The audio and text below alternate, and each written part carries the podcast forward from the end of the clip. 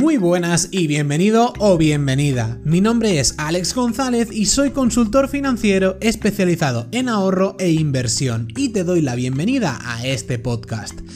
Estás a punto de escuchar la serie A las pruebas me remito, en la cual voy a estar entrevistando a traders tanto profesionales como en desarrollo para que tú puedas aprender de sus experiencias y así tu camino en el mundo del trading y las inversiones tenga un poco más de luz.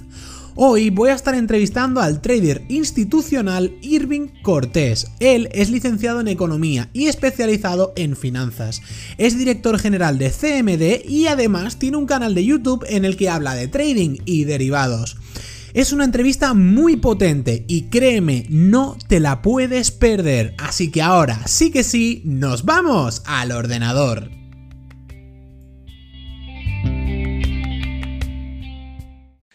Hola Irving, ¿qué tal? ¿Cómo estás? Hola Alex, buenas tardes, días, noches, para todos los horarios. Bien, gracias. Creo que para ti es por la mañana, para mí es por la tarde, ¿no? Sí, exacto, exacto. A ver a qué hora nos ven. Vale, entonces Irving, vamos a, vamos a arrancar. Podrías, yo te he presentado en la entrevista, como en la, en la introducción como siempre, pero ¿podrías presentarte, por favor? Claro, mira, soy Irving Cortés, soy el director general de CMD, es una empresa mexicana, 100% mexicana, eh, asesor en inversiones independiente. Eh, estamos autorizados por, las, eh, por los reguladores en México para poder dar asesoría en inversiones a, diferentes tipos de personas, empresas, y operamos mucho aquí en México, operamos también en Estados Unidos bastante y trabajamos con algunos gobiernos. Yo llevo, no sé, 20, 22 años en este mercado ya operando, empecé eh, como analista, pues después me pasaron ya a, operar, después a promover, empezar a ver clientes, luego ya tenía mi equipo y poco a poco fui evolucionando hasta hoy tener eh, CMD, CMD Inversiones y Consultoría y una plataforma para operar en mercados regulados que se llama CMD Trader. ¡Wow! wow, increíble, vaya, vaya presentación. Entonces, Irving, has dicho que llevas unos 20 o 22 años operando, pero eso es el tiempo total que llevas en los mercados financieros entre demo y real, operando esos mercados financieros, o hay un poquito más entre formaciones y eso? Mira, no, eh, bueno, empecé yo eh, hace, hace 20 años, empecé, a, empecé, a operar, empecé a trabajar en un, en un broker que operaba deuda en Estados Unidos, desde aquí de México, en Estados Unidos, y empecé yo eh, como, como analista, pero realmente muy poco tiempo. Casi de inmediato me pusieron a operar a mí. O sea, me dijeron, ahora háblale, en ese tiempo era por teléfono, te hablo hace 20 años, y me dijeron, bueno, pues ahora habla y compra este bono en Estados Unidos y vende este otro bono, y así fue como, como empecé. Entonces ya llevo mucho tiempo empezando. Yo operé primero eh, mercado de dinero, mercado de deuda, y después pasé a operar algunos otros instrumentos en, en bolsa. Entonces sí, ya es casi 20 años operando diferentes instrumentos y diferentes mercados. Vale, Irving, y una pregunta, porque esto es, esto es interesante. ¿Por qué decidiste entrar en el mundo de las finanzas, en el mundo de los mercados financieros? ¿Cuál fue el desencadenante? Porque ahora obviamente es algo que vemos por la tele, lo vemos en películas, anuncios de YouTube, publicidad de Instagram, lo vemos por un montón de sitios. Pero hace 20 años, ¿por qué decidiste empezar a operar esos mercados financieros? E, es una historia muy curiosa y hoy estoy alejado de, que ese sea mi meta en la vida, pero yo estudié en, Londres, de, México, hice un, eh, un, semestre, un intercambio estudiantil en Londres y ahí podías trabajar en alguna empresa. Eh, y la empresa en la que trabajábamos eh, originalmente iba a ser el London Stock Exchange, la bolsa de valores de Londres. Entonces, yo vivía en una zona de Londres, cerca de la universidad, en cuanto me bajé del metro en el distrito financiero de Londres, dije, wow, ¿qué es esto? Eh, el rush de la gente, todos perfectamente vestidos, eh, glamour de las finanzas en la Bolsa de Londres. Conocí el edificio de la Bolsa y dije, yo quiero hacer esto cuando regrese a México. Hoy ha cambiado mi idea de lo que quiero hacer en la vida, pero la realidad es que fue eso. ¿eh? Trabajaba con, con, con unas personas que se iban el fin de semana en su yate, andaban en motocicleta, perfectamente vestidos. Y dije, eso, eso es lo que quiero. Y la realidad es que es esa, así es como, como me llamó la atención. Me fui flasheado por, por, por, por los ingleses eh, en la bolsa de valores. Te dejaste seducir entonces, ¿no? Por esa imagen tan atractiva que tiene, que tiene el, mundo, el mundo financiero. Vale, Irving, ¿y actualmente qué mercados operas? Yo opero principalmente acciones, la mayoría son directamente en Estados Unidos. Acciones, opero también eh, futuros, derivados, futuros y opciones. Esos son los tres principales eh, instrumentos. En cuanto a acciones, te decía, la mayoría son en Estados Unidos y derivados de todo, derivados de índices, futuros del S&P Mini, por ejemplo, todo en mercados regulados y también algo de, algo de commodities. Eh, café, un poco de maíz también. Entonces, esos son los principales instrumentos que hoy, que hoy yo opero. Vale, perfecto. Irving, me comentas que llevas 20, 22 o casi 20 años, una, una, burrada de tiempo ya, ya en este mundo. Te quiero preguntar, ¿cuánto tardaste en empezar a ver resultados? en lo que hacías. Mucho. esto, esto me está dando. Ya por fin estoy empezando aquí a, rascar un poquito. ¿Cuánto tardaste en empezar a ver esos resultados? Son, son años, son años. Eh, yo, bueno, yo te diría que los primeros tres o cuatro años eh, no ver resultados constantes y creo que eso es lo importante. Algo que a mí me pasaba, empezaba a operar, te hablo de hace, insisto, 20 años, ganaba 100 dólares, me los gastaba y a la siguiente semana perdía 200, ¿no? O perdía 100 o perdía 50, pero ya me había gastado los 100 que había, que había ganado. Entonces, sí obtenía resultados buenos desde un, desde un inicio en algunos momentos, es decir, un día a la semana me iba muy bien, a veces estaban las 9, 10 de la mañana y llevaba dos horas operando y ya había ganado una cantidad importante para mí en ese tiempo, pero pues decía que me lo gastaba, me lo gastaba el fin de semana y la siguiente semana perdía, ¿no? Entonces, ¿qué te quiero decir con esto? Yo te diría que sí hubo ganancias, pero la realidad es que la constancia sí te podría decir que me tardé eh, mínimo dos, tres años en poder tener un rendimiento un rendimiento constante donde yo ya sabía que mi cuenta iba subiendo sin que al otro día me dieran una, una baja del doble de lo que había perdido.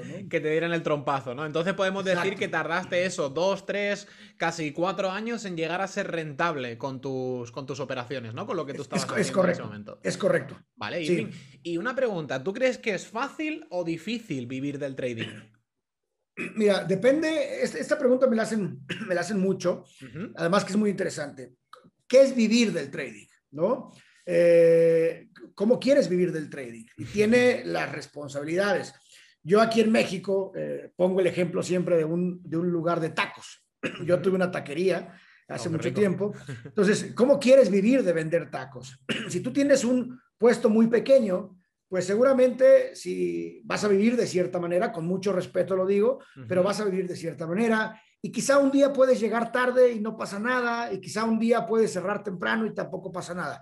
Pero si tú tienes 10, 20, 30 restaurantes, eh, vas a vivir diferente seguramente que con un solo puesto, pero también tienes que ser más estricto, tienes que abrir a la hora que dices que abres, tienes que cerrar a la hora que abres, te vas a enfrentar con diferente, diferentes tipos de problemas. Entonces, ah, eh, creo que esa es la mejor manera en la que yo he logrado explicar. Sí se puede vivir del trading, Sí se puede vivir muy bien del trading, pero y depende qué tipo de trading sea el que hagas, con qué monto sea el que operas, es como vas a vivir y lo complicado que se va a volver, ¿no? Eh, lo que sí es un hecho es que no vas a vivir del trading con una cuenta de 100 dólares y en tres meses ya vas a decir, renuncio, no quiero volver a mi jefe y ahora soy trader y vas a vivir como el lobo de Wall Street y vas a aventar enanos a una, a una red. Eso, eso no va a pasar en, en tres meses, ¿no? Y eso hay que entenderlo. Vale. Me recordó la de la película de, del, lobo de, del lobo de Wall Street, lo que comentabas. Sí, al final entonces podemos decir que tú crees que es difícil llegar a vivir de ese trading, ¿no? Vivir, bien, sí, como cualquier profesión. Yo creo que lo platicábamos contigo antes de, empezar esta transmisión. Oye, yo hago mis videos, ¿ok? ¿Quieres vivir de hacer videos? ¿Quieres vivir de ser médico? ¿Quieres vivir de ser maestro? Tienes que dedicarte y es exactamente lo mismo con el, con el trading. Totalmente, totalmente. Y Irving, ¿cuánto te costó a ti llegar a vivir únicamente de tu operativa? Mira, eh, eh, mucho, mucho tiempo, la realidad es que eh, años, ¿no? Eh, yo he, tenido diferentes periodos de trading. Hay veces que he estado mucho más enfocado que otras veces. Eh, hace 10, 11 años abrí la empresa y la realidad es que eh, hubo un periodo de tiempo en el que operaba muchísimo más, otros tiempos en los que opero, en los que opero menos, pero sí te puedo decir que no menos de 6, 8 años para que tú puedas considerar que, que solamente de esa actividad es de lo que vives. E insisto, Oye, es que entonces me tengo que esperar tanto tiempo. Bueno, ¿cuánto estudia un médico? ¿Cuánto estudia un profesionista? Eh, ahora, puedes irte a Las Vegas y apostar y a lo mejor te va muy bien, pero de manera seria sí te puedo decir que seis, ocho años para hacerlo bien, ¿no? para, para, para, para, hacerlo de manera, de manera correcta, digamos. Y para llegar a vivir únicamente de tu trading. Es decir, que tú no haces nada más que eso. Que no es que tú tengas un trabajo y estés todavía haciendo trading y todavía no te puedas permitir llegar a salir de ese trabajo. Eso lo veríamos un poquito con lo de ser rentable, que es lo que comentabas tú, dos, tres, cuatro años, pero hasta que puedes llegar a vivir únicamente de esto, es lo que tú dices. Aproximadamente tú crees que pueden llegar a ser unos siete u ocho años, ¿no? Sí, y, ojo ahí porque yo hoy conozco, no sé, a lo mejor personas que llevan quizá 20 años o 15 años viviendo del trading y lo siguen haciendo sin problema. Pero también les costó trabajo. Quizá ellos tienen 50 años, llevan 20, 25 años, 20 años viviendo del trading. Quiere decir que a los 25, 30 años fue cuando empezaron a vivir de, hacer operaciones, ¿no? Eh, y, y esta regla de que a mayor rendimiento, mayor riesgo, se vuelve mucho más importante cuando realmente vives de ello, ¿no? Porque si, si tú eh, cada mes recibes un sueldo, pues bueno, te esperas, pierdes dinero en la bolsa, eh, llega el fin de mes y cobras y ya tienes para comer. Pero si solamente vives del trading, no puedes poner una gran apuesta all-in donde al siguiente mes no comes, ¿no? Mm, totalmente, es lo que siempre se cree, que siempre se dice, no, porque la cuenta demos aburrida, porque no hay, porque no hay esa, ese sentimiento, ese miedo, ese, ese, ah, esa venganza hacia el mercado porque he perdido. Bueno, pásate la cuenta a la cuenta real y después, cuando únicamente ibas de tu trading, eso ya tiene que estar en otro nivel. Yo no puedo hablar por ello porque de momento yo sigo trabajando. También es cierto que a mí mi trabajo de consultor financiero me fascina y me encanta y lo disfruto un montón, pero al final tampoco tengo la posibilidad todavía o no me veo en la capacidad de vivir únicamente de, mi trading todavía. Pero al final es que es eso, es que si ya es presión mental, al final autoimpuesta totalmente, de tú estar en esa cuenta en real y poner tu propio dinero en juego, ya imagínate cuando el hecho de que tú tengas que comer sacando una rentabilidad a ese dinero, entonces ya eso es una presión psicológica, vamos, eso está ya, eso ya está en otro nivel. Vale, Irving. Y sí, sí, dime, perdón. Perdón, te, diría que la realidad es que yo conozco pocas personas, o sea, es, la minoría de mis conocidos, de mis amigos, que viven solamente del trading. La mayoría, como es mi caso, se, se, arma alguna estructura eh, alrededor de eso, ¿no? Puedes dar una consultoría financiera, puedes hacer ingresos muy buenos viviendo, viviendo del trading, ¿no? Entonces son pocas las personas que yo conozco que viven solamente del trading. Mm. Creo con la posibilidad de que no le guste el comentario a quien, a quien, a quien te vea, a tus seguidores, a tus, a tus suscriptores de YouTube, que, que, que, esa parte de yo solo voy a vivir del trading eh, está eh, sobrevaluada, ¿no? Pero sí hay gente, conozco mucho, bueno, conozco varios que viven y que viven bastante bien. Pero importante es que van profesionalizando. No es cierto que con el celular, con el móvil, como dicen en España con el móvil en la playa, acostado, vas a estar operando y ganando millones. No, quienes yo conozco que vienen del trading, llegan temprano, operan por computadoras, tienen inversiones en sistemas, son disciplinados, eh, en fin, es una, es una profesión, no es un celular en la playa. Eh, tomando margaritas todo el día, ¿no?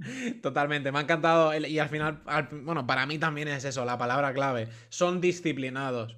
La gente cree que esto es lo que tú dices, porque al final sí que es cierto que lo puedes hacer, ¿vale? Porque si tú tienes una orden puesta de algo que querías hacer, cualquier operación que tú quisieras operar según el mercado que tú operes, ¿vale? Todo hay que decirlo. Por ejemplo, si tú operaras Forex y estás esperando que el euro USD llegue a un punto para tú entrar, porque tu estrategia te dice que de ahí se va a ir a tu profit, por ejemplo, tú puedes hacerlo en la playa, delante del ordenador, donde sea. Pero has tenido que hacer un estudio previo, has tenido que ser disciplinado, has tenido que decir, cuando llegue aquí voy a hacer esto. Y entonces yo ya me voy, porque sé que cuando llegue aquí voy a hacer esto. Pero al final es eso, es disciplina, constancia y no fallar nunca. Es que al final es eso. Si tú quieres llegar a vivir de esto, tienes que comprometerte. Compromiso, disciplina y seriedad, al fin y al cabo. Y Irving, ¿tú qué crees que es necesario estudiar para llegar a ser trader? Tú que eres el director general de una empresa. Mira, yo diría que ayuda mucho que tengas eh, estudios en finanzas, porque te da mucho conocimiento. En mi experiencia o en la, gente que he contratado, finanzas te da un conocimiento técnico de los mercados. Eh, análisis, tipos de instrumentos, cómo funcionan, ciclos, análisis estadístico, entonces ayuda mucho. Por otro lado, una carrera de economía creo yo que a las personas les da una capacidad de análisis mayor, análisis macroeconómicos. Está eh, moviendo la tasa de la Unión Europea, la tasa de la Fed, eh, está creciendo el desempleo, entonces te da esta capacidad de análisis macro. Eh, creo que ayuda mucho. Sin embargo, yo conozco gente que no tiene nada que ver con carreras financieras y, opera y hace trading de manera, de manera exitosa. Mm. Tengo, por ejemplo, un cliente que, seguido cuento esta historia, es, él eh, se encarga, es ingeniero y se encarga de nivelar los pesos en los aviones de carga. Ese es su trabajo. No tiene nada que ver con finanzas, no tiene nada que ver con economía. Él le dan un avión, le dan las cargas y las distribuye. Pero en alguna ocasión, no sé si recuerdas, hace varios años que los aviones eh, Boeing tuvieron un, un, par de aviones Boeing que se accidentaron. Él conocía de las aeronaves, entonces dijo, este no, cuando se caen los aviones, la acción se va al suelo, eh, bueno, se cae fuerte y entonces él dice, no, ese error fue un error humano, no es problema de los aviones.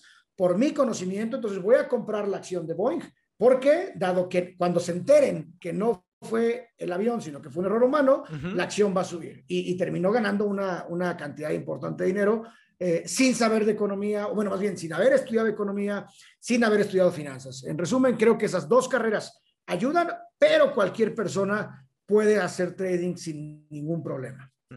O sea, entonces la siguiente pregunta era que si como economista especializado en finanzas, ¿tú crees que se puede llegar a ser un trader profesional y que puedes llegar a trabajar de ello sin haber estudiado finanzas o economía, ¿no?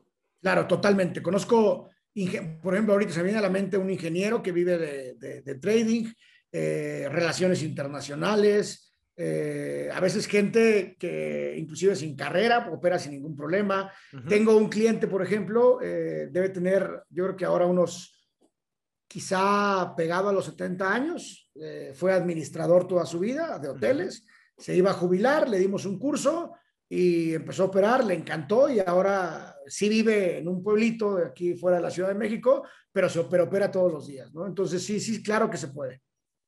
Y Irving, ¿tú cómo, ¿Cómo crees que se tiene que empezar a trabajar en los mercados financieros? Es decir, ¿cómo empezar a trabajar en esos mercados financieros? O sea, que, a ver, yo te diría dos cosas. Primero, si quieres tú operar en mercados financieros, eh, tienes que hacer a un lado la cuenta demo y, de, empezar a operar. Abre tu cuenta con lo que sea, pero empieza a operar para que te duelan las pérdidas, para que veas lo que es perder, porque yo no conozco a nadie que, que hay, bueno, conozco una persona que haya perdido el dinero de la cuenta demo. Los demás se hacen millonarios y en 15 minutos ya 10 millones de euros, de libras, y, pero la demo. Entonces, para empezar es opera, opera, opera. Esa es mi regla, ¿no? Empiezo a operar ya. Ahora, eh, cuando quieren trabajar en el sistema financiero, esto es en un banco, en una casa de bolsa, en alguna institución, mi recomendación es empezar desde abajo. La mayoría cree que porque ya opera una cuenta de 10 mil euros, de 20 mil, quizá de 100 mil euros o de, o de mil euros, va a llegar, va a tocar la puerta, le van a abrir, lo van a contratar, le van a dar a operar millones de euros y eso no va a pasar nunca. Entonces, empezar desde abajo es eh, meterte como analista, meterte como asistente de operación, empezar desde abajo y poco a poco ir, ir subiendo, ¿no? Mucho autoestudio y mucha dedicación, pero, pero creo que la clave es eso, desde abajo y de ahí ir subiendo poco a poco. Y Irving, ¿en qué te fijas tú para contratar a un trader para tu empresa? Fíjate que hace tiempo, antes yo quería tener a los mejores, ¿no? El mejor analista, el mejor, el mejor trader. Sigo queriendo que sean los mejores. Tengo un gran, tengo un gran equipo de trabajo, pero, pero hoy me fijo mucho en la actitud de las personas, porque puede ser el, el mejor en este momento, pero si ya no tiene hambre por aprender, ya no me sirve a mí, porque si vienen nuevas cosas, si vienen nuevos productos, nuevas estrategias, cambios en el mercado, ya no me va a servir. Entonces yo me fijo mucho en la actitud que tengan, en la humildad, eh, y, humildad justo quiere decir que, que, se reconoce que sus fuerzas no pueden, ¿no? Entonces, por lo tanto, tiene que aprender más, tiene que estudiar más. Ese es el tipo de personas que, que yo contrato, ¿no? Muchas operaciones nuevas de productos, estrategias que creamos eh, por ejemplo, con derivados nosotros no las conocemos y salen a base de autoestudio, de meternos, de calcular, de hacer calculadoras, de picarle a Bloomberg y entonces salimos con una nueva estrategia, ¿no? Entonces yo me fijo, yo me fijo en eso para contratar a alguien siempre y creo que me ha dado mejores resultados que cuando trataba de contratar al mejor. Ok, ok, me gusta, me gusta. Y Irving, tú que comentabas antes lo de si quieres empezar a trabajar en los mercados financieros, empieza a operar, operar, operar, no conozca a nadie que haya perdido dinero, bueno, una persona que ha perdido dinero en las cuentas demo, que la ha quemado. ¿Cuál es tu opinión acerca de las cuentas demo? Creo que son buenas porque te permiten, son, buenas depende para qué, porque te permiten conocer la plataforma, te permiten familiarizarte y picarle dónde comprar, te permite cometer errores. Pero eh, creo que no hay que pasarse de operar el demo, es decir, hay que, hay que voltearse ya a operar en real. Y algo muy importante es, cuando abres tu cuenta demo, ponle, tú le puedes mover ahí normalmente la cantidad de dinero con la que quieres operar, ponle la cantidad de dinero con la que realmente vas a operar.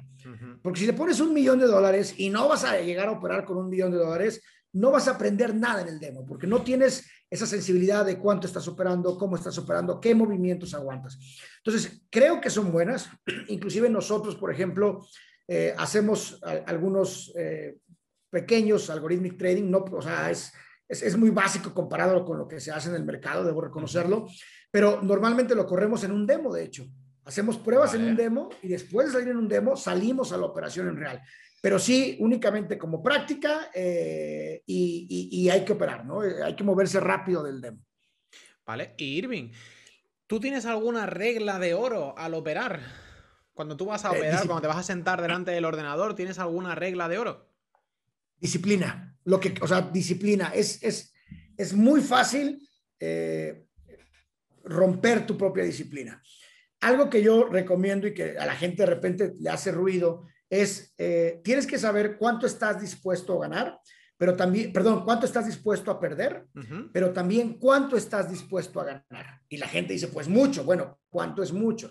Porque si no, lo que te va a pasar es que vas a ver pasar el dinero. Quizá hiciste una operación muy buena, el mercado se mueve como tú tenías pensado, pero la avaricia te dice, bueno, puedes subir más, puedes subir más. Y entonces empiezas a romper tus propias limitaciones, tus propias eh, reglas que pusiste para operar. Quizás las reglas inclusive que hiciste en el demo y cuando te das cuenta perdiste, perdiste dinero, ¿no? Entonces, disciplina, esa es la regla, disciplina eh, a, lo, a lo que ya habías operado, ¿no?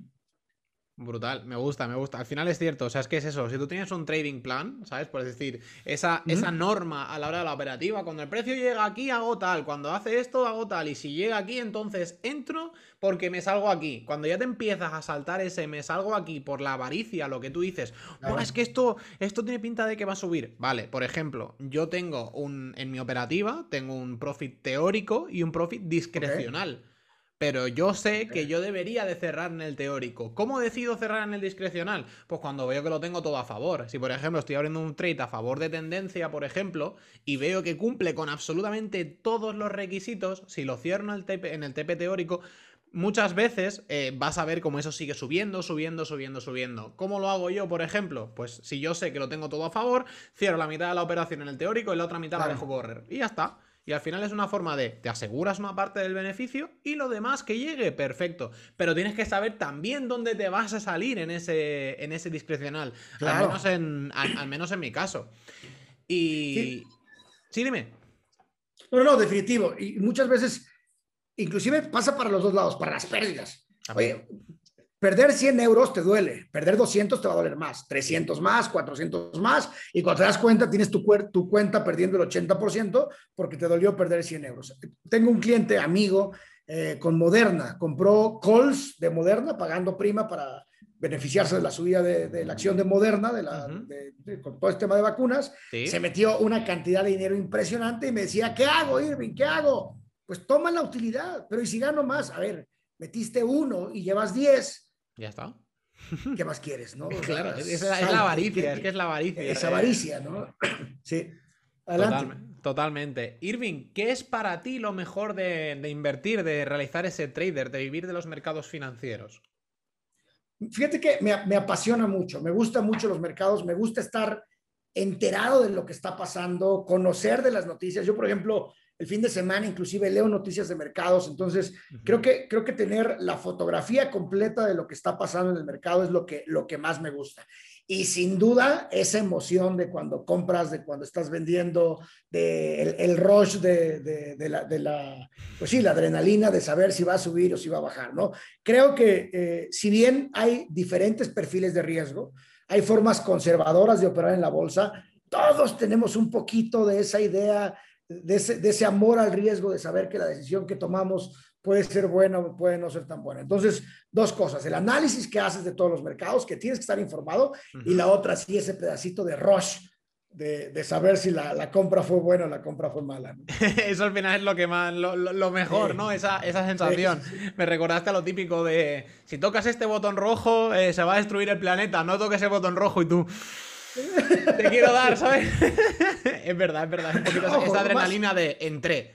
¿sabes? Y, vas, y vas, vas madurando mucho, ¿eh? porque, eh, por ejemplo, justo conforme vas, vas madurando, vas operando, vas, vas operando quizá en nuestro caso clientes, nosotros operamos dinero de terceros de acuerdo a medidas de riesgo. Vale. Entonces yo no me puedo salir de esas medidas de riesgo. Entonces vas madurando, vas haciendo diferentes tipos de trading. Ahí ya no es de, eh, pues me tomo más riesgo, no. Ahí son riesgos medidos que tienes que respetar y, y se acabó, ¿no? Pero eh, pero sí, es muy, es muy divertido, es muy interesante. Me, gusta esa, esta sensación de cuando, cuando empecé a operar hace muchos años, de repente en la noche me despertaba, ching, compré o vendí, sí compré, sí confirmé la operación, sí hice esto, que, que, vives, ¿no? Es un estilo de vida. Y esto me va, esto me va a hacer, me va a hacer mucha gracia porque realmente me encanta, me encanta. Tengo muchas ganas de saber la respuesta a esta pregunta. De hecho, Irving, ¿alguna vez te has planteado tirar la toalla? Claro, un montón de veces. Yo creo que, bueno, te, diría como, como, dicen por ahí, es una vez al mes, ¿no? Entonces, eh, sí, claro, que, que, pierdes, claro que cuesta. Hay veces que me da, me da, mucha risa, sobre todo cuando alguien empieza, porque eh, pareciera que el mundo se pusiera de acuerdo para que cuando tú compres, todos vendan. ¿no? Y entonces el precio de la acción se cae o el precio que estás comprando. Y cuando tú vendes, todos empiezan a comprar, a comprar y el mercado, y el mercado sube, ¿no? Entonces sí, a mí, por ejemplo, mi peor, eh, mi peor crisis fue en 2008. Eh, y, justo, ¿por qué? Porque de mis peores pérdidas en trading fueron en 2008. Los mercados, hoy me me da curiosidad cuando alguien que lleva dos, tres años operando, se cae el Dow Jones o el S&P o, la bolsa en España, la bolsa en, Londres, se cae 2% y dicen crack, ¿no? Esto es, este, es, un crash. Tenemos un Black eh, Friday, el nuevo Black Friday. No, no.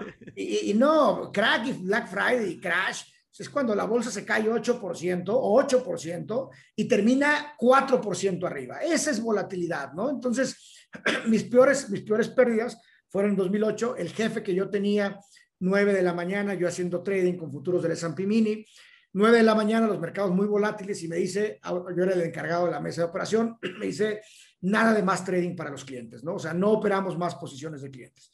Entonces yo dije, bueno, es mi jefe, él me manda o él me da instrucciones sobre las cuentas de mis clientes, pero no sobre la mía, porque yo soy muy bueno operando, porque yo, claro que puedo ganar dinero con esta volatilidad y, y perdí en esa ocasión el 80% de mi cuenta en menos de, dos horas, ¿no? Entonces ahí es cuando dices, ¿qué es esto? Y por más que quieres recuperarla, pues cuesta, cuesta mucho trabajo, no la, lo logré recuperar evidentemente. Entonces sí, claro que he pensado en, Ahora no, porque es diferente, ahora sé que esto me apasiona, me gusta, pero cuando empecé hace, hace varios años, sí, claro, un par de veces dije, ya no quiero con bolsa, ¿no? Hoy ha cambiado, hoy me encanta operar y, y, y para esto estoy, ¿no? Sí. Qué malo, qué malo es el ego, ¿eh? Lo que, lo, que te dijo en, este caso, ¿sabes? Tu jefe que te decía, no operamos más trading de clientes. Es tu jefe. Eh, supongo que llevarías poco tiempo, entiendo, ¿no? En lo que estabas haciendo. ¿O, llevabas ya tiempo trabajando allá? No, llevaba. Eh, con, ese jefe, yo creo que unos. que habrán sido cuatro años, pero yo llevaba ocho, ocho, nueve años operando. Pues entonces, ya no es tan poco, pero al final es que él te decía, no, operamos más. Pues si él está en esa posición, y realmente lo tienes en estima porque crees que se merece estar ahí. Qué malo es el ego de decir, yo soy un crack, yo sé lo que hago, yo voy a, sacar voy a sacarle partido a esta volatilidad. ¡Pum! 80%. qué dolor, qué dolor. Irving, eh, ¿cuál ha sido el mejor y el peor momento de tu vida en los mercados financieros? Mira, yo creo que eh, y, con esta respuesta, a lo mejor suena cursi, pero yo creo que no hay un mejor, sino hay muy buenos momentos, ¿no? Momentos donde, donde tienes, eh, y, lo digo que a lo mejor suena cursi porque así tiene que ser en el trading. No debes buscar el, la super operación, el 800%, o sea, no debes buscar un trade ganador, sino debe ser que la mayoría de trades sean mejores que peores, que la mayoría de trades sean ganancias que pérdidas. Creo realmente eso. Entonces, momentos muy buenos. Eh, obviamente, años que hemos cerrado con muy buenos rendimientos para clientes en la compañía, eh, el haber creado la compañía, tengo un muy buen equipo de trabajo. Como que en general todo esto se va, eh, se va se va sumando y va acumulando esos, esos momentos, ¿no? Sin embargo, hay, hay un momento en particular que justo crisis 2008, eh, cerramos una, en la crisis, pues, todas las empresas estaban quebrando, tú leías el periódico o las noticias y un banco quebraba un día, una empresa quebraba otro día. Y, y, llevábamos un tiempo de, de, venir en opulencia a, a boom abajo, ¿no? Y, yo vivía de esto, entonces, no de mi trading solamente, sino en general, y, pasas de opulencia a, nada, pero nada, digo nada, ¿no? Ir a casa de mis papás y robarme un litro de leche y decir, eh, voy a llevar una leche porque, porque no, tengo. no tengo en mi casa, ¿no? este, y recuerdo una ocasión en la que cerramos una operación muy grande que a mí me hacía ganar muy buenas comisiones. Y cerramos la operación por teléfono y a los dos minutos habla el cliente y me dice, te cancelo la operación. ¿Cómo? ¿Te cancelo la operación? Entonces, cancelar la operación para atrás, o sea, echar la operación para atrás, hablar con los bancos, cancelamos la operación y, pues de haber festejado que íbamos a ganar una cantidad importante de, de comisiones, pues eh, terminamos sin comisiones, todos tristes.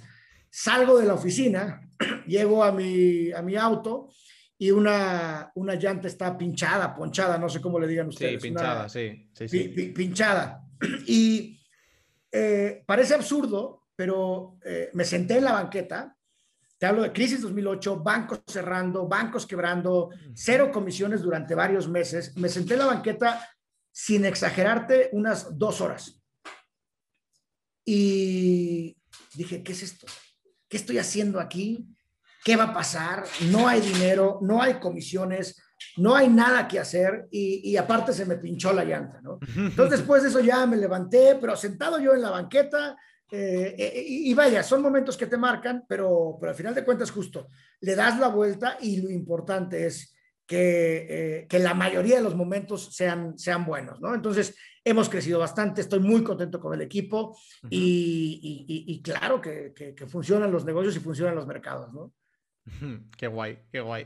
Al final lo que, lo que tú me decías, esto de las dos horas sentado en el banco, es esa, ese, e, ese ser autodestructivo que tenemos todo ser humano dentro, que lo único que hace es hundirte más, hundirte más, inundarte la, inundarte la mente de, malos pensamientos, de es que está habiendo una crisis, están cayendo las empresas, el banco, están, están quebrando los bancos, eh, me cancela el cliente la operación y no me llevo la comisión esa que comentabas y encima llego al coche y me pinchan la rueda.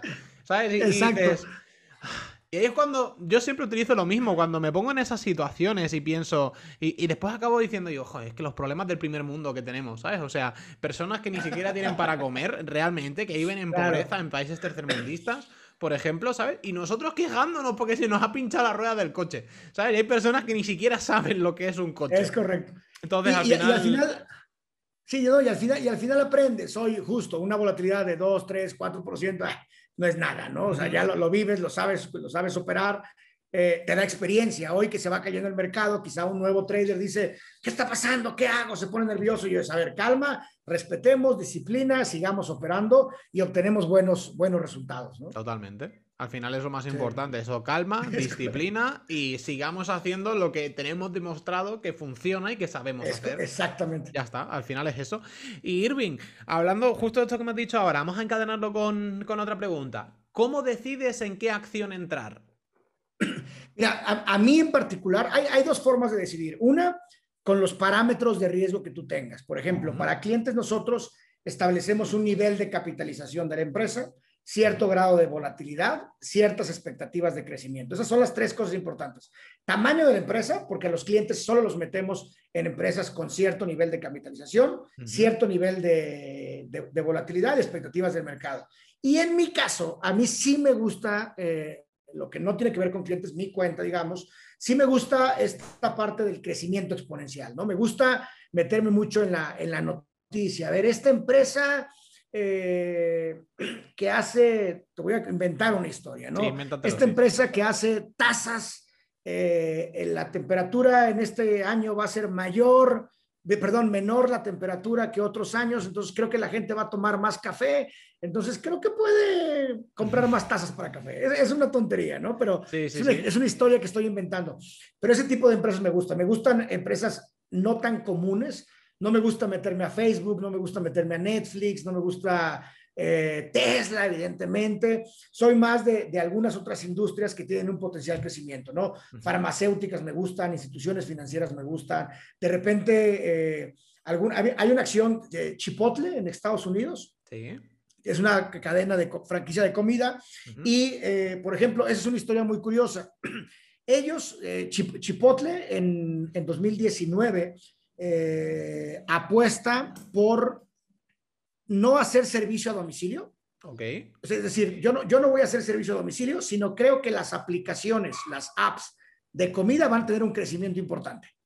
Entonces, me voy a, a, este, a preparar mis restaurantes para poder atender a todas las aplicaciones de, comida rápida. Entonces, cuando viene la pandemia, evidentemente es el restaurante que más listo estaba para atender estas aplicaciones y la acción subió muchísimo. Entonces, ese es el tipo de trades que a mí me, que a mí me gusta, ¿no? Como rascarle un poquito para ver cuándo puede tener un crecimiento importante, ¿no? O sea, quizás a ti, a, modo, a, ver si, si, lo entendí bien, cuando tú lo haces, por ejemplo, para un cliente, sí que buscas quizás algo más asegurado dentro de lo que cabe, algo claro. Eh, más, más estable, porque al final es lógico, pero cuando lo haces para ti como personal, en tu propia cuenta, quizás te gusta un poquito más esa esa versión al riesgo, ¿no? esas empresas que son un poquito más risky, que se les dice, más, más arriesgadas, ¿no? Que quizás no están tan tan, ¿cómo decirlo?, instauradas o normalizadas, por decirlo de esa manera, o que buscan romper con algo y tú estás arriesgándote estando dentro de esa, ¿no? Eso es lo que te, lo que sí te entendí bien. Es correcto, me gusta, sí, clientes es muy, muy medido el riesgo y para mí sí me gusta rascarle un poquito a la noticia, a ver qué pasa, si esa estrategia de crecimiento funciona, una adquisición, etcétera, ¿no? Ok, vale. Y Irving, una preguntita, ¿cuál ha sido a lo largo de estos 20 o 22 años tu mejor operación en el trading? La que más beneficio le haya sacado, más rentabilidad.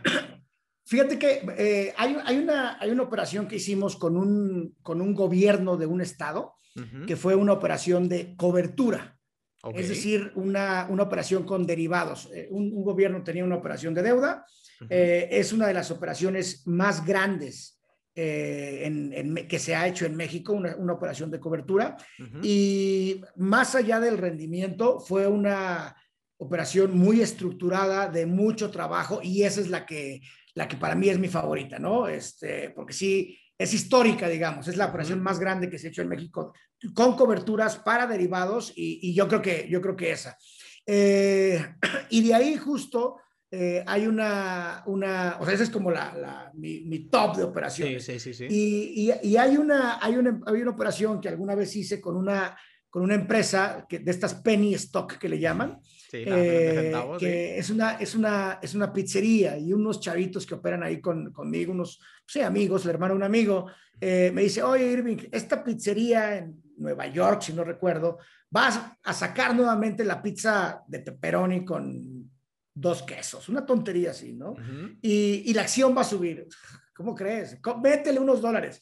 Y sacamos como 300% de rendimiento porque la pizzería sacó la, la, pizza esta con, ingredientes extras, no sé. Entonces, como que esas dos operaciones, una por el gran, grado de rendimiento y lo, lo simple del razonamiento, va a vender más porque sacó esta pizza y la otra por el tamaño de la operación, ¿no? Entonces, esas dos son como mis, mis, mis historias favoritas de trading. Vale, y ahora te puedo preguntar, a ver, si, si quieres responde, si no, no. Te puedo preguntar cuál fue el beneficio económico, es decir, cuánto ganaste con, las, con ambas operaciones aproximadamente en números. Un poquito de, salseo. bueno, de que puedes preguntar, puedes preguntar, pero, pero fue, fue interesante el rendimiento, fue bueno el rendimiento. O sea, fue mucho, ¿no? sí, una cantidad importante, sí, sí. Vale. Sí. Y ahora, Irving, después de todo lo que hemos estado hablando, la gran pregunta, ¿cuánto ganas con tu trading?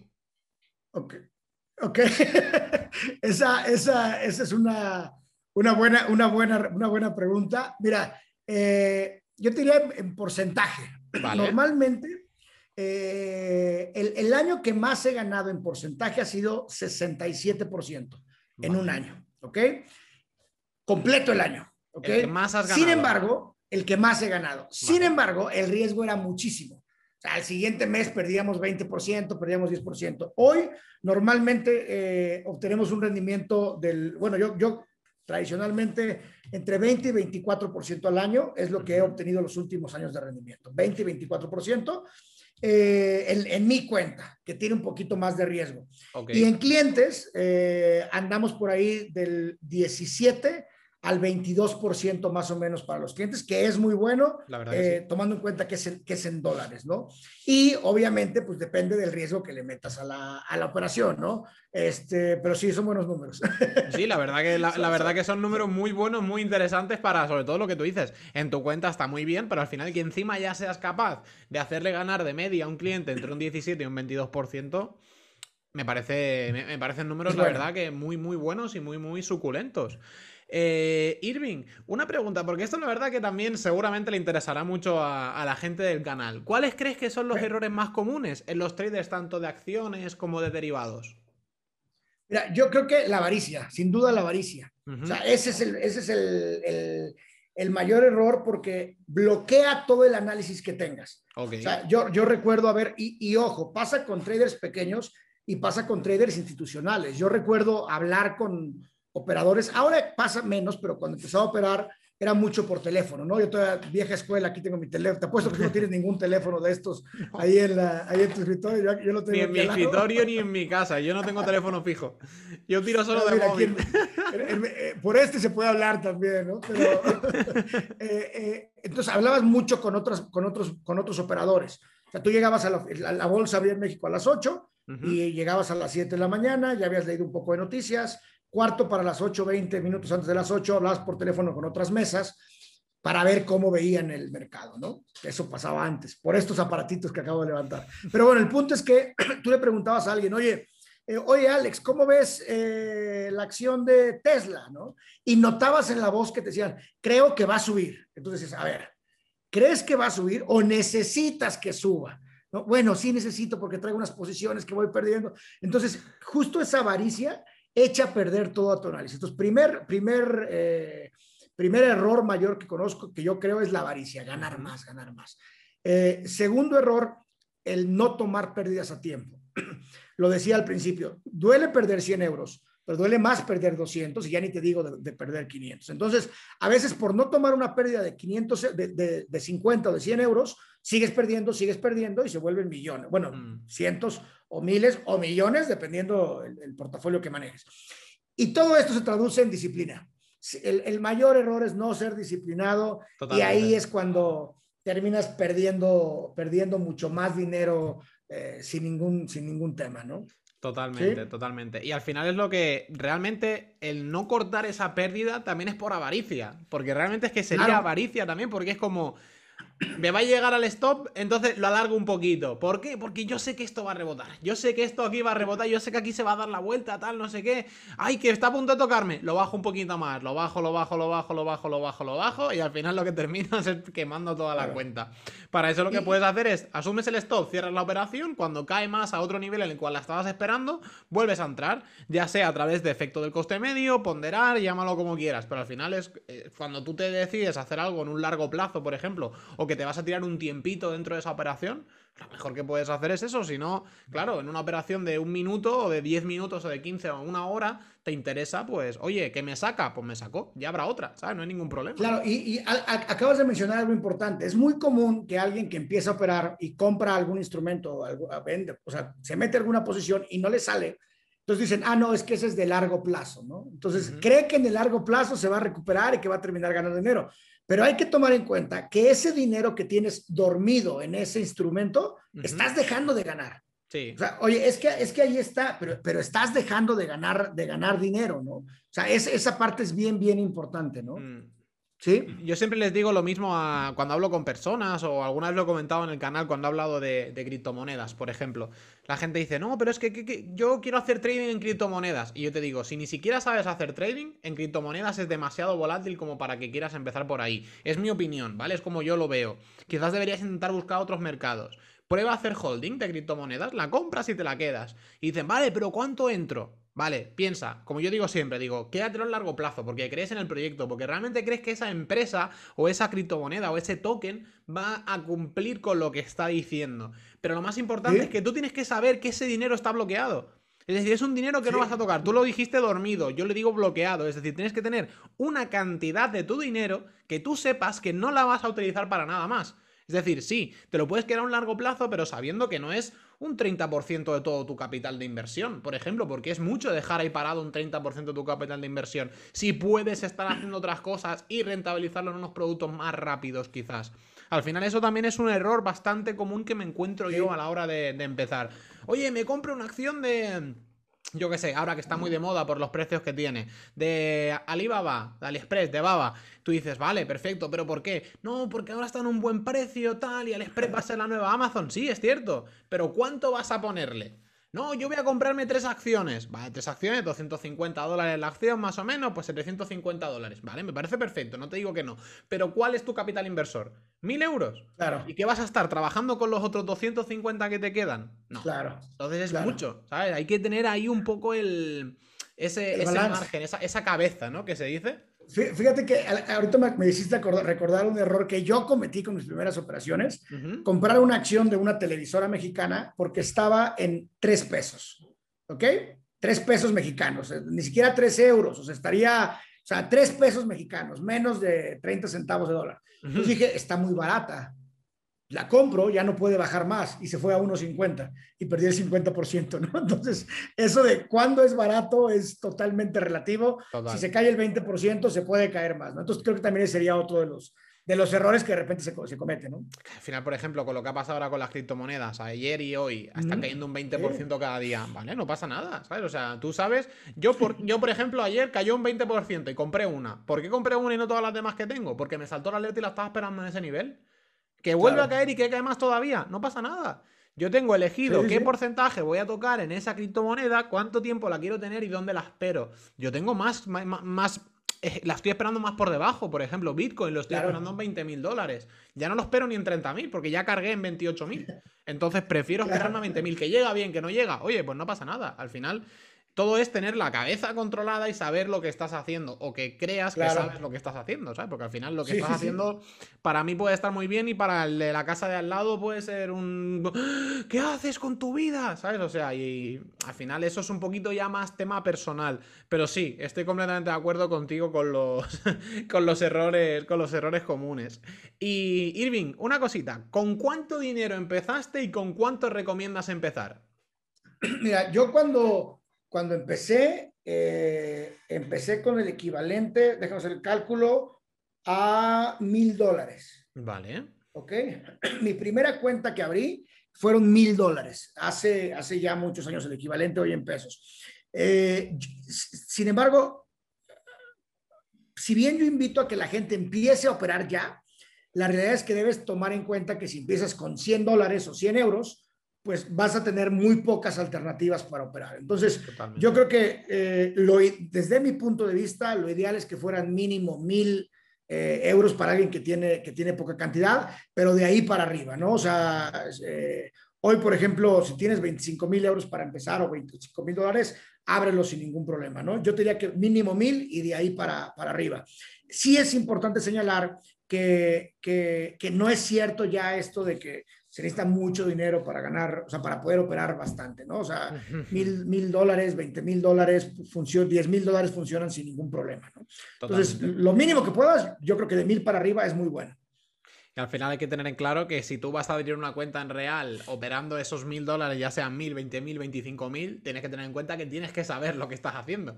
No abras la cuenta de 25 mil dólares porque Irving haya dicho, no, lo que tienes que hacer es entrar y empezar a operar para perder. No, espera, espera, pierde una cantidad normal, ¿vale? O sea, pierde una cantidad normal de dinero, no quemes todo tu dinero. yo siempre digo lo mismo, yo siempre digo, digo, mira, ¿cuánto es lo que tú quieres poner? ¿10.000, por ejemplo? Perfecto. Primer mes, mil dólares.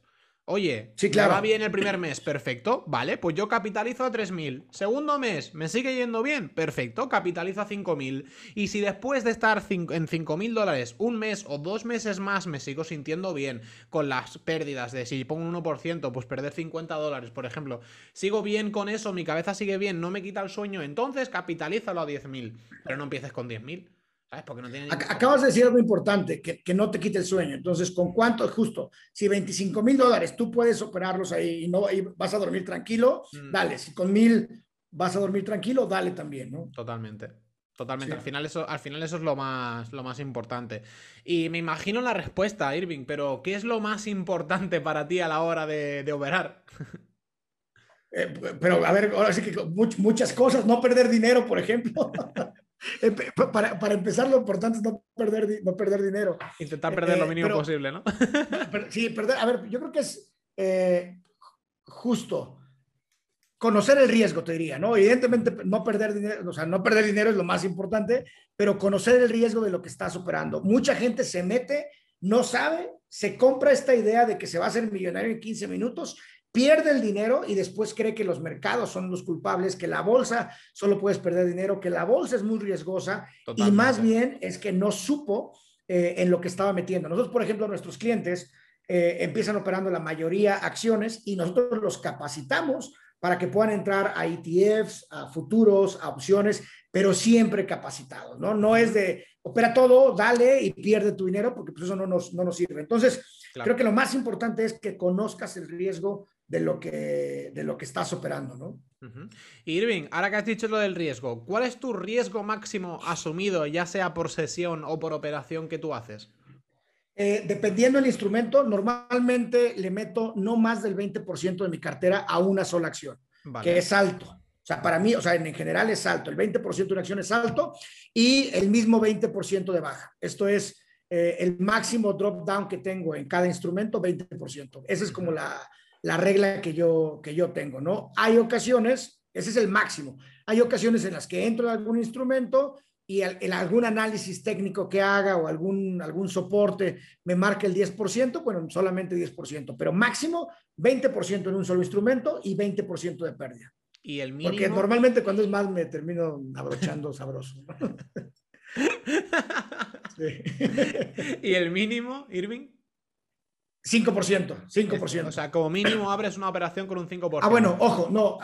Como mínimo le meto el 5% del portafolio, porque si no, no tiene chiste seguirla. O sea, si vas a comprar muy poquito, pues no, la vas, no le vas a dar seguimiento. 5%. Y lo que sí es el, el stop loss, también 10% abajo. Porque si no, lo que pasa es que lo dejas muy pegadito.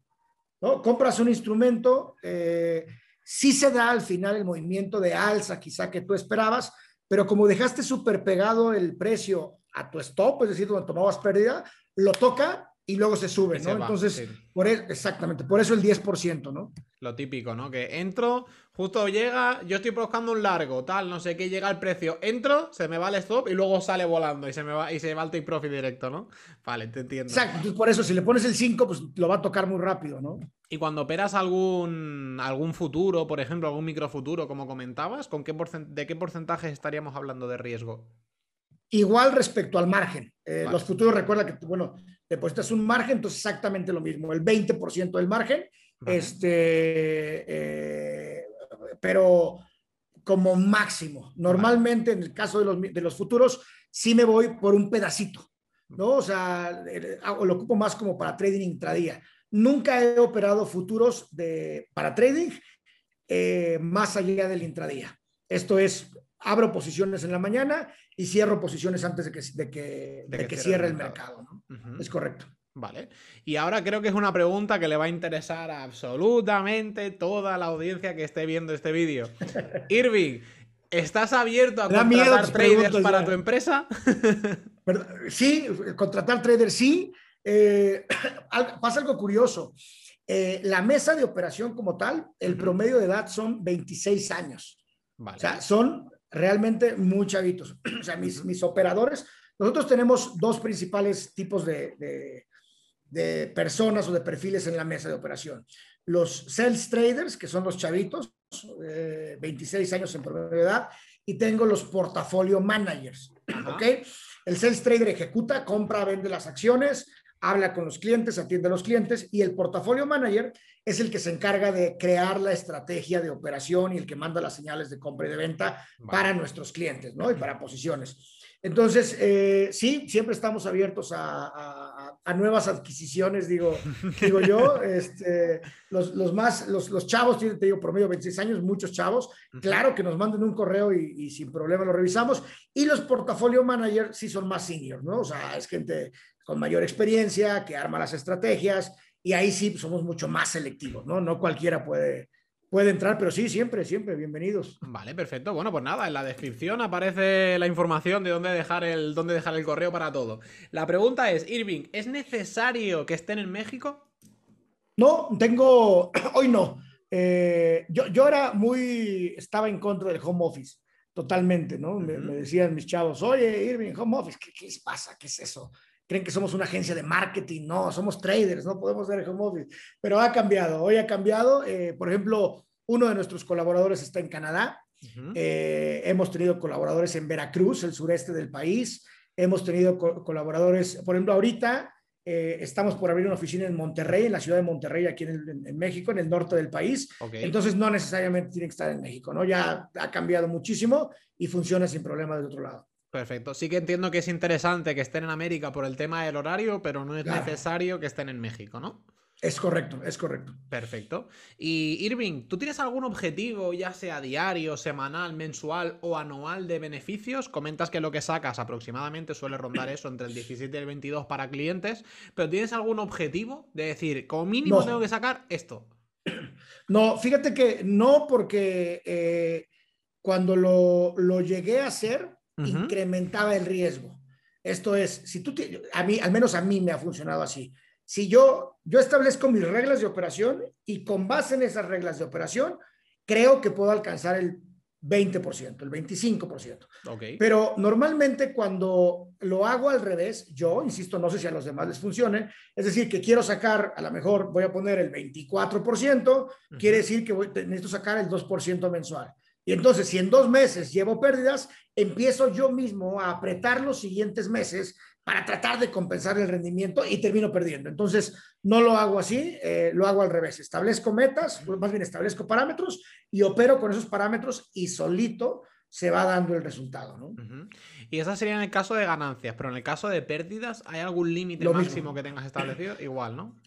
Lo, lo, mismo, establezco mis parámetros, esos parámetros implican 20%, inclusive algunas veces sobre todo cuando, ahora, ahora no tanto porque no me da tanto tiempo, pero cuando estaba yo pegado a la pantalla todo el día en las mañanas, eh, había ocasiones en las que haces, unos, haces buenos trades en la mañana y de repente nueve y media de la mañana llevas el 10% de rendimiento, entonces dices, wow, si son dos horas sigo operando así, no, 10%, lo que tenías pensado, se acabó y te vas a tomar un café, te enfrías y regresas, ¿no? Porque si no, eh, empiezas a romper tus, tus propias medidas de riesgo que si recuerdas fue uno de los errores que platicamos que son los más comunes. Totalmente, totalmente. Y Irving, ¿tú tienes alguna rutina o hábito antes de empezar a operar?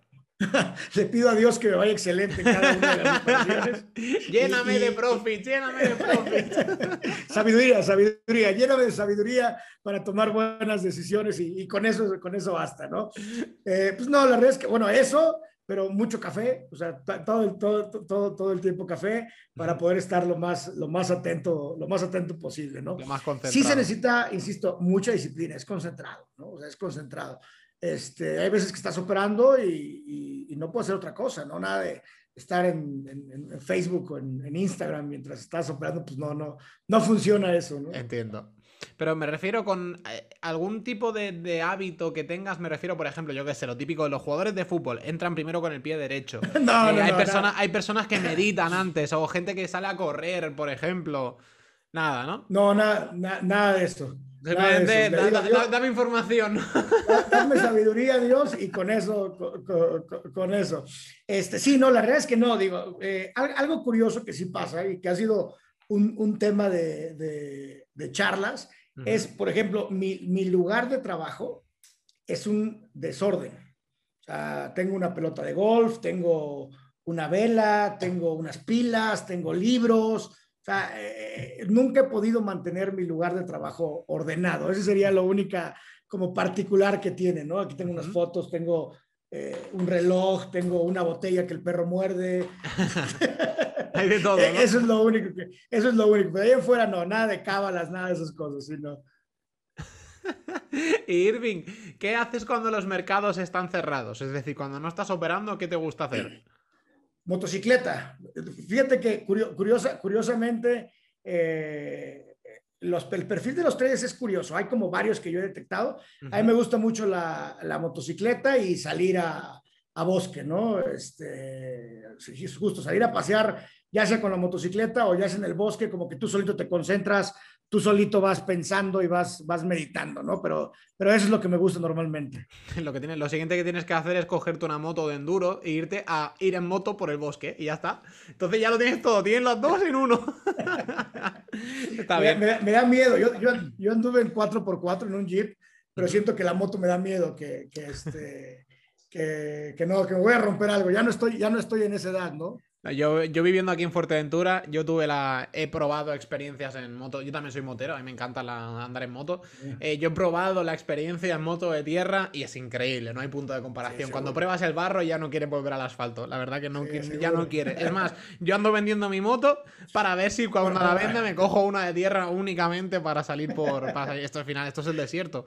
¿Sabes? Aquí se graban películas como Wonder Woman, Star Wars, etcétera, porque son de estilo del desierto, básicamente. Entonces aquí todo lo que son una moto de tierra es, es perfecto al fin y al cabo. Me falta eso.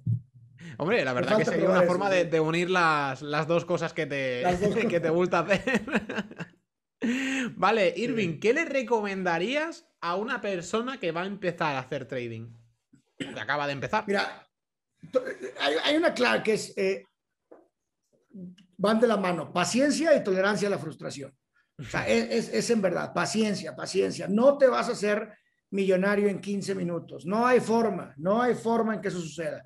Entonces tienes que ser muy paciente, tienes que eh, eh, justo eh, tolerancia a la frustración. Tú haces un análisis, crees que te va a funcionar, operas y compras y se cae el mercado. Vendes y el mercado sube. Entonces yo te diría que esas dos cosas, paciencia y tolerancia a la frustración, pero ya empieza a operar. Y, y un último o, o algo que para mí ha sido muy importante es el autoestudio. O sea, tú revisa, tú estudia, tú investiga. Hoy hay mucha información. Eh, creo que es, es, eso, esa sería la clave, ¿no? Para, para, o la recomendación que yo le haría a todo el mundo, ¿no? Y no es cierto. No creas en estos cuates que, que, te dicen que te vas a ser millonario, que ellos son millonarios y que viven del trading, que están en la playa. Eso no existe. O sea, sí existe, pero, pero después de muchos años. ¿no? A mí ahora me sale cada anuncio en Instagram de metiendo dinero en una nevera, encima de un Ferrari, el capó lleno de billetes y decir, ¿quieres ganar dinero con el trading? Suscríbete o contáctame o haces la desliza hacia arriba. Y es como, ay, Dios mío. Exacto, sí. sí, sí, sí. al final yo siempre digo lo mismo, digo, es marketing americano, es marketing estadounidense, ¿sabes? Es el, hay dos tipos de marketing, un marketing realista y un marketing más... Hollywood, ¿sabes? Por decirlo de esa manera. Sí, sí, sí, aspiración, aspiracional, que, que, pero en el mal sentido, ¿no? Que, sí, que, te, que, te, quieren vender esta idea de que es fácil y no, yo tenía pelo cuando empezó a operar, imagínate nada más. ¿Lo has perdido por operar o no tiene nada? Perdido, pero, pues, la crisis de 2008 me dejó así, la crisis de 2008. Dios, que no vuelva a haber otra, otra crisis, por favor. Y ahora que me he cortado el pelo y estoy rapadito, ya me he quitado el tupé. Sí, suele pasar, suele pasar. Y una pregunta, ¿tú registras tus operaciones y las analizas en el futuro? Sí, nosotros por, eh, estamos regulados aquí en México y en Estados Unidos, entonces todas las operaciones de nuestros clientes tienen que tener un perfecto registro. Y me voy un poquito más atrás. Yo cuando opero para los clientes, tengo que cumplir con estas reglas de, de operación o estos parámetros. Tú llegas, te hago a Alex un perfil de clientes, llega Alex, le hago un perfil de cliente y tiene este tipo de tolerancia al riesgo. ¿ok? Y llega otro cliente, le hago y tiene un análisis y puede tener otro tipo de tolerancia al riesgo. Entonces, lo clasifico y puedo operar solamente de acuerdo a, ese, a esa clasificación que le hice. Entonces, todas las operaciones están, eh, de hecho, podemos ser sujetos de auditoría, están auditadas, eh, pero más que auditadas tienen que cumplir con estos parámetros eh, regulados y, solamente podemos operar eso que dijimos, ¿no? O sea, no es de que ahora, pues a Alex se me ocurrió que las cripto pueden funcionar y entonces voy a meter el dinero en una cripto. No, parámetros que establecimos, eso es lo que se puede operar y está justo regulado, ¿no? Interesante. Irving, pregunta, una de las preguntas estrella también de las entrevistas. ¿Qué opinas tú de la siguiente afirmación? La que dice de el 90% de los traders o inversores pierden el 90% de su dinero en los mercados financieros. ¿A qué crees que es debido? Yo, creo que, bueno, es, evidentemente es correcta, eh, a la falta de conocimiento, total falta de conocimiento. y, tiene que ver con muchas cosas. Tiene que ver con que entran a mercados creyendo que se van a hacer millonarios y no es así, falta de conocimiento. Entran a instrumentos que no conocen la volatilidad, criptos, y entonces pierden el dinero, falta de conocimiento. Entran a mercados apalancados, como el caso del Forex, que tiene apalancamientos muy grandes, toman apalancamientos que no conocen y terminan perdiendo el dinero. Entonces yo creo que se debe totalmente a falta de conocimiento, ¿no? Eh, como lo evitas? Investiga, autoestudio, empieza a operar poco a poco y seguramente eh, te, va a ir, te va a ir bien en el mediano y largo plazo, ¿no? Totalmente. Al final, yo siempre pienso lo mismo. Yo creo que ese 90% está desinflado. Es decir, que realmente no es un 90, sino que es un 95 o un 97%. Al final, lo que tú comentas, si ya de, la, de toda la sociedad, del 100% de la sociedad a nivel planeta Tierra, solamente el 1% operamos los mercados financieros, Solamente el 1% de ese 1% realmente llega a vivir de ello. O sea, es muy difícil estar en ese club de élite tan, tan exquisito, tan, tan único, porque realmente es eso, es que es, muy difícil. Y si lo piensas, lo piensas y dices que es una tontería. Porque es que el mercado o sube o baja. Solo se trata de adivinar cuándo sube, cuándo baja y cuánto va a subir y cuánto va a caer. Pero no hay más opciones, no tiene izquierda, derecha, norte, sur, no sé. No, no, o sube o baja, no hay más. Ya está. Pero realmente es eso, es muy difícil entrar en ese, en ese club del 1% del 1%. Claro. Entonces, una vez dicho esto, Irving, ¿tú crees que el trading es algo que siempre existirá? Sí, claro, sí, definitivo. Ha existido desde todo la historia, según yo, de lo, bueno, evidentemente regulados es más reciente, pero el trueque es un trading, el trueque es un, es un trading, el, vender tu cosecha y cambiarla por algo es un trading. Entonces, claro que sí, evidentemente se va sofisticando. Hoy tenemos estos algorithmic trading donde tardan milisegundos, donde ya estamos hablando de una cuestión física inclusive, ¿no? Eh, los, los hubs o los espacios que rentan alrededor de la bolsa, por ejemplo, en Estados Unidos, para poder llegar mucho más rápido a la, a la, eh, a la, bolsa o a operar a la ejecución, el, la orden high frequency trading. Exactamente, se, va modificando, se va sofisticando, pero claro que, va a continuar, ¿no? Y ojo, también nosotros tenemos que sofisticarnos, ¿no? Eh, por ejemplo, operaciones de arbitrajes, eh, antes pues las hacían a mano, hoy las hacen computadoras. Si tú crees que a mano le vas a ganar a una computadora hacer una operación de arbitraje, pues no hay forma. Entonces, ¿qué tienes que hacer? Pues empezar a programar, empezar a picar de algunas otras herramientas. Totalmente. Pero sí, definitivo, y, quiero, o sea, creo que vale la pena hacer señalar una diferencia importante. Quizás el sueño de muchos sea vivir del trading, ¿ok? Está bien.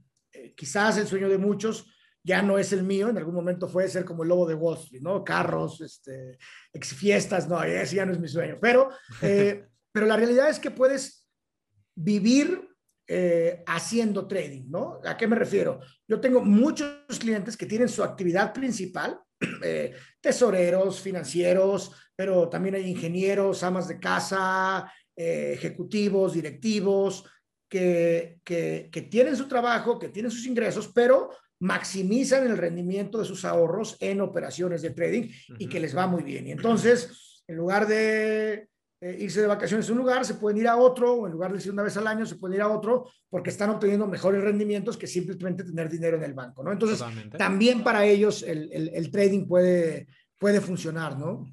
Sí, al final es que le están dando un rendimiento a su dinero, no lo están dejando quieto en el, en el banco.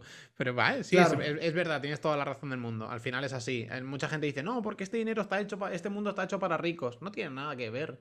Tú puedes comprar una penny stock que vale centavos. Hay criptomonedas que ni siquiera llegan a un céntimo de euro. Entonces tú por, por poder puedes operar. Lo que claro, obviamente no es lo mismo un 10%, que por eso cuando se dan las respuestas de cuánto ganas con tu trading, las respuestas se suelen dar en porcentajes, porque al final eh, 2.000 euros puede ser mucho para una persona o puede ser nada para otra persona. Al final, que es lo que, lo que, te, lo que te quería conectar. No es lo mismo un 10% de 1.000 euros que un 10% de 10 millones de euros, por ejemplo. totalmente. Entonces es por eso, al final, ¿con qué cuenta vas a vivir del trading? ¿Con la que tiene 10 millones de euros o con la que tiene 1.000 euros?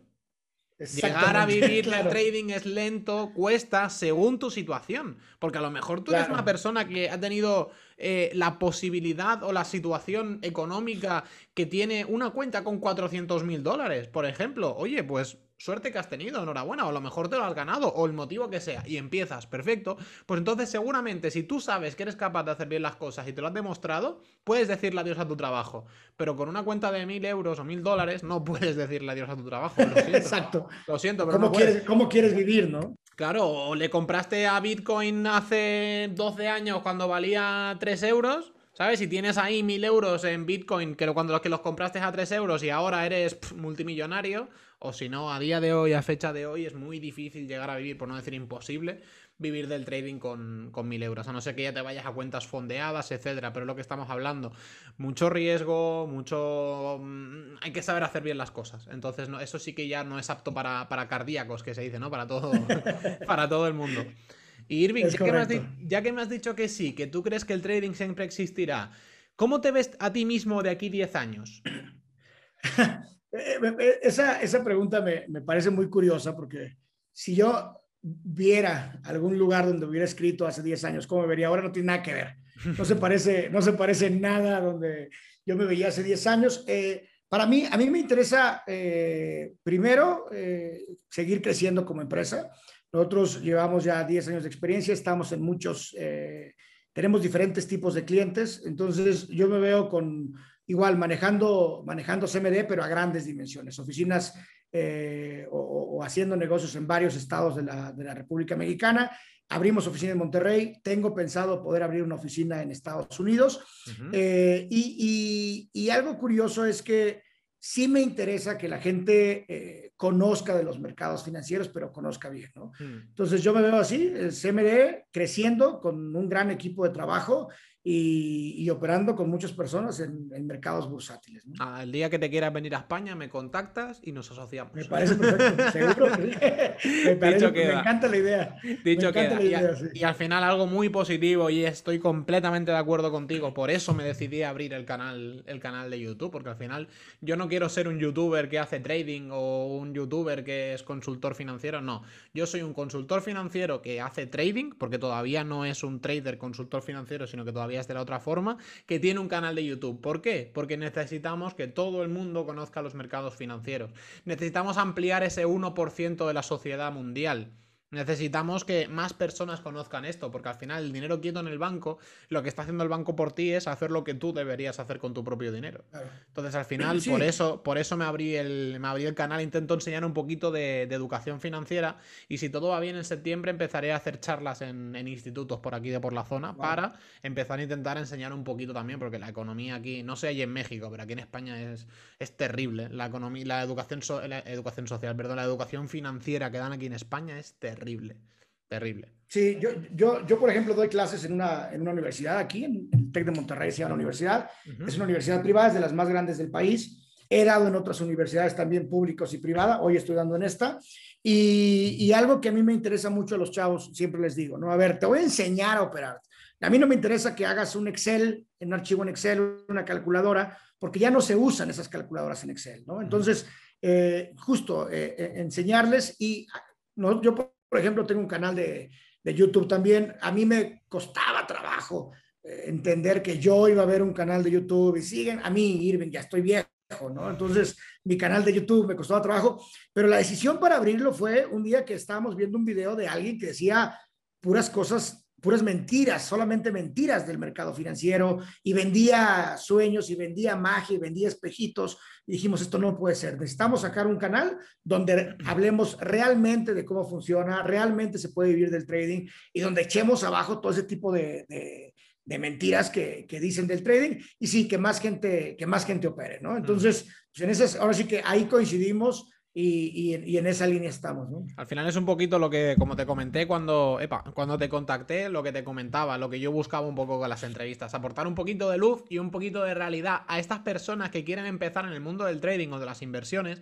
que no se vean seducidas como por ejemplo te pasó a ti cuando fuiste a Londres, pero tú lo viste con tus propios ojos, no es que te estuvieran engañando, tú, tú llegaste allí, viste todas esas personas en sus trajes, toda esa, e, e, ese glamour, por decirlo de esa manera, esa zona rica, ¿sabes? Entonces a ti te sedujo, ¿vale? Pero que no te seduja un anuncio de YouTube o una publicidad de, Instagram que te dice, hazte rico en 10 días, gana 10 mil dólares al, día. Claro, por supuesto, tú puedes ganar 10 mil dólares al día. Sí, pues claro que lo puedes ganar, pero no con una cuenta de mil dólares.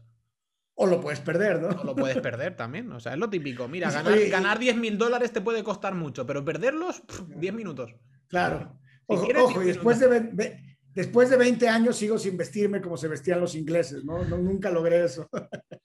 Al final hay que romper un poco con ese estereotipo de mundo financiero súper trajeado y, todo, ¿no? Es, a mí mucha gente me dice, pero Alex, ¿por qué no te pones camisa en los vídeos de, de YouTube? Tú que cuando trabajas como consultor siempre vas con, vas, vas con camisa, con pantalón de vestir, vas arreglado, ¿sabes? Vas informal, en algunas ocasiones formal, según dónde te vayas a, dónde vayas a, citarte con el cliente.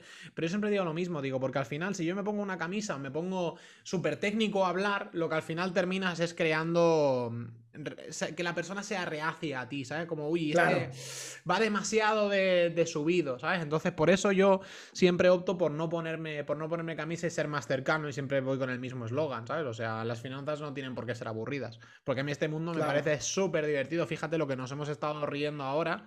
¿Sabes? Me parece un mundo súper divertido, ¿vale? Que no es el mundo una un teatro de comedia, pero me refiero que es un mundo divertido, que no es algo aburrido, sino que al final lo que estás es aprendiendo a entender cómo funciona el dinero, qué es lo que mueve el mundo, y es por lo que tú te levantas a trabajar todos los días. Claro, sí, es correcto, es correcto. Al final eso es algo, eso es algo súper importante. Así que Irving, la verdad que con la, con la entrevista ya hemos terminado, ya no tengo más preguntas. No sé si hay algo que te gustaría añadir o alguna cosa de la que te gustaría hablar.